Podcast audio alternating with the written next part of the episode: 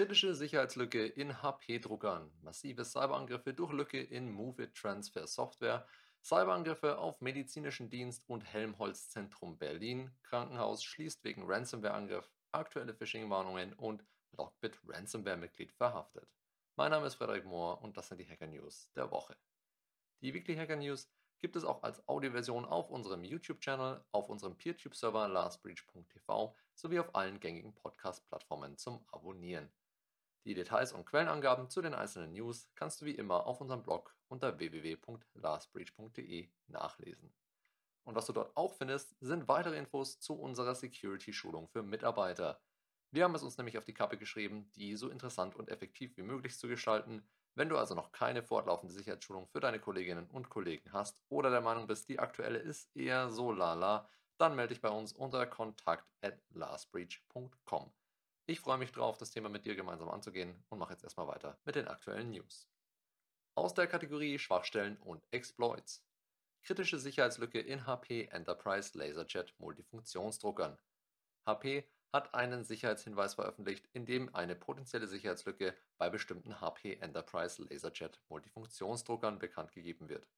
Die Schwachstelle kann zu einem Buffer-Overflow und zur Remote-Code-Ausführung führen, was bedeutet, dass unbefugter Zugriff auf die Geräte und die Ausführung von schädlichem Code möglich sind. Ein Risiko dafür besteht insbesondere dann, wenn HP WorkPath-Lösungen auf den betroffenen Geräten verwendet wird. Die Sicherheitslücke CVE 2023-1329 wird mit einem Score von 9,8 als kritisch eingestuft. Um das Risiko zu minimieren, empfiehlt HP allen Besitzern der betroffenen HP Enterprise LaserJet MFPs, die Firmware ihrer Geräte zu aktualisieren.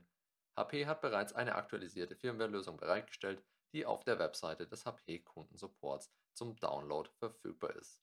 Da die Liste der betroffenen Produkte aber sehr umfangreich ist, macht es wenig Sinn, diese hier alle aufzuzählen. Am besten wirfst du einen Blick auf die Webseite des Herstellers. Den Link dazu findest du wie immer auf unserem Blog unter www.lastbreach.de. Aus der Kategorie Hackergruppen und Kampagnen. Schwerwiegender Datenverlust und globale Cyberangriffe durch eine Lücke in Movit Transfer.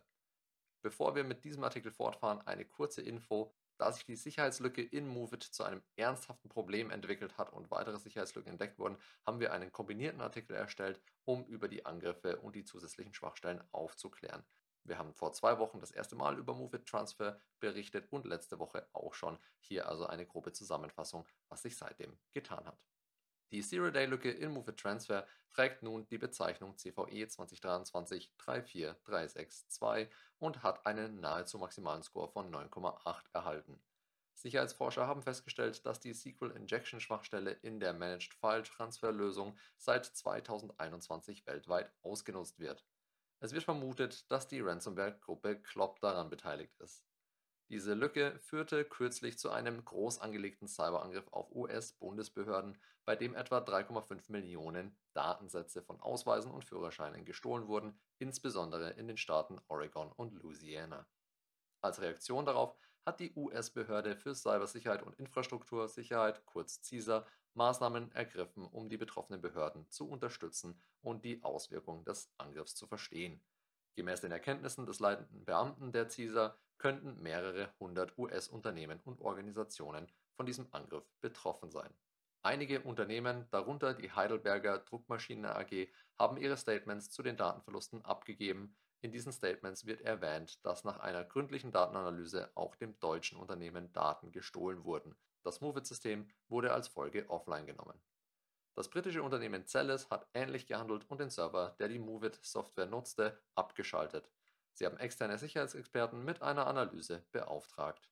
Weitere Betroffene sind die John Hopkins University und das John Hopkins Health System, die Provinz Nova Scotia in Kanada, die Regulierungsbehörde für Kommunikationsdienste in Großbritannien, kurz Ofcom, und die Zentrale Behörde für das Gesundheitswesen in Irland, HSE. Es ist sehr wahrscheinlich, dass die Liste der Betroffenen noch nicht abgeschlossen ist, da sich die Schwachstelle zu einem massiven globalen Problem mit erheblichem Datenverlust entwickelt hat.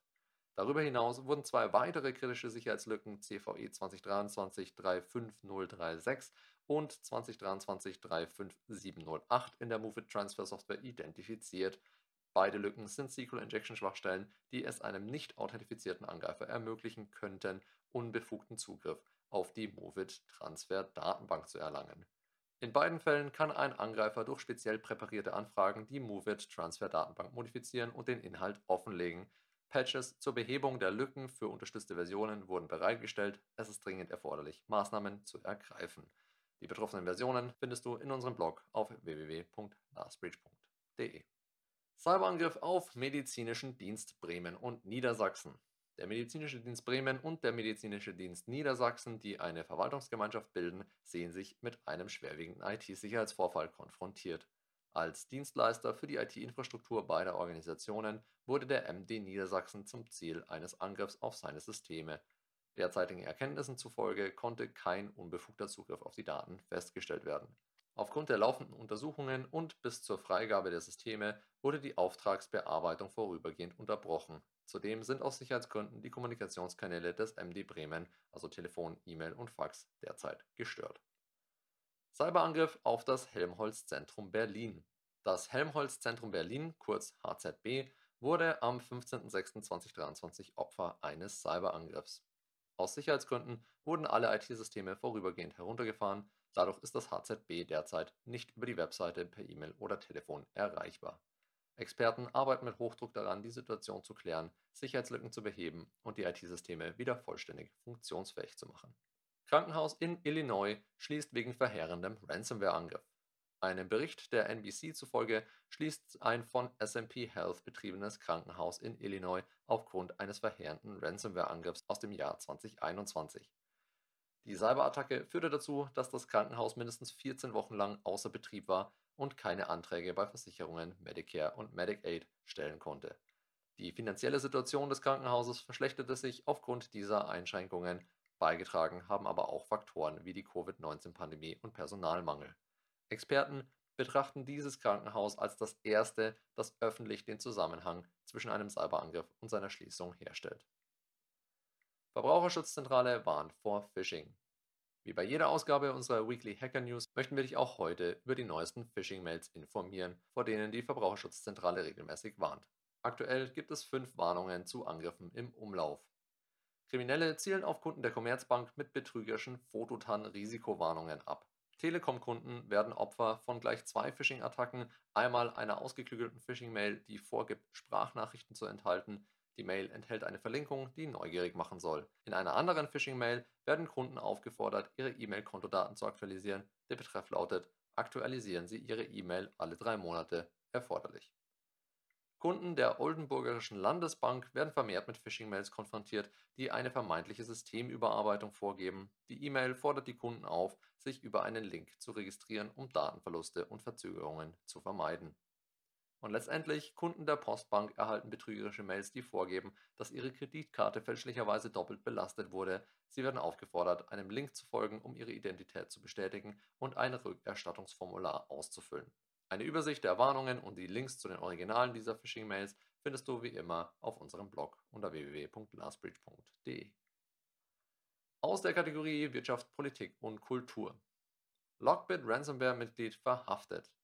Das US-Justizministerium hat einen russischen Staatsbürger aus Tschetschenien verhaftet und angeklagt, weil er an einer Reihe von Lockbit-Ransomware-Angriffen auf Unternehmen in den USA und anderen Ländern beteiligt war. Lockbit Ransomware wurde erstmals im Januar 2020 entdeckt und hat seitdem mehr als 1400 Angriffe weltweit durchgeführt. Die Lockbit-Akteure fordern über 100 Millionen US-Dollar an Lösegeldzahlungen und erhielten mindestens 10 Millionen US-Dollar in Bitcoin. Der 20-jährige Ruslan Magomedowitsch Astamirov wird beschuldigt, mindestens fünf Angriffe durchgeführt zu haben. Astamirov wird mit verschiedenen Anklagepunkten konfrontiert, darunter Verschwörung zum Betrug und zur absichtlichen Beschädigung geschützter Computer sowie zur Übermittlung von Lösegeldforderungen. Im Falle einer Verurteilung drohen ihm bis zu 20 Jahre Gefängnis für den ersten Anklagepunkt und bis zu fünf Jahre Gefängnis für den zweiten Anklagepunkt. Es besteht auch die Möglichkeit einer Geldstrafe von bis zu 250.000 US-Dollar oder dem doppelten Gewinn aus der Straftat. Das war's für diese Woche. Die Weekly Hacker News gibt es auf unserem YouTube-Channel und als reine Audioversion auf rss.com sowie diversen Podcast-Plattformen zum Abonnieren oder als monatliche Zusammenfassung in unserem Newsletter. Und nochmal als Reminder, wenn du an unserer Sicherheitsschulung interessiert bist, um deine Mitarbeiter auf Zack zu bringen, dann melde dich bei uns unter kontakt@lastbridge.com. Danke fürs Zuhören und bis zum nächsten Mal. Stay safe.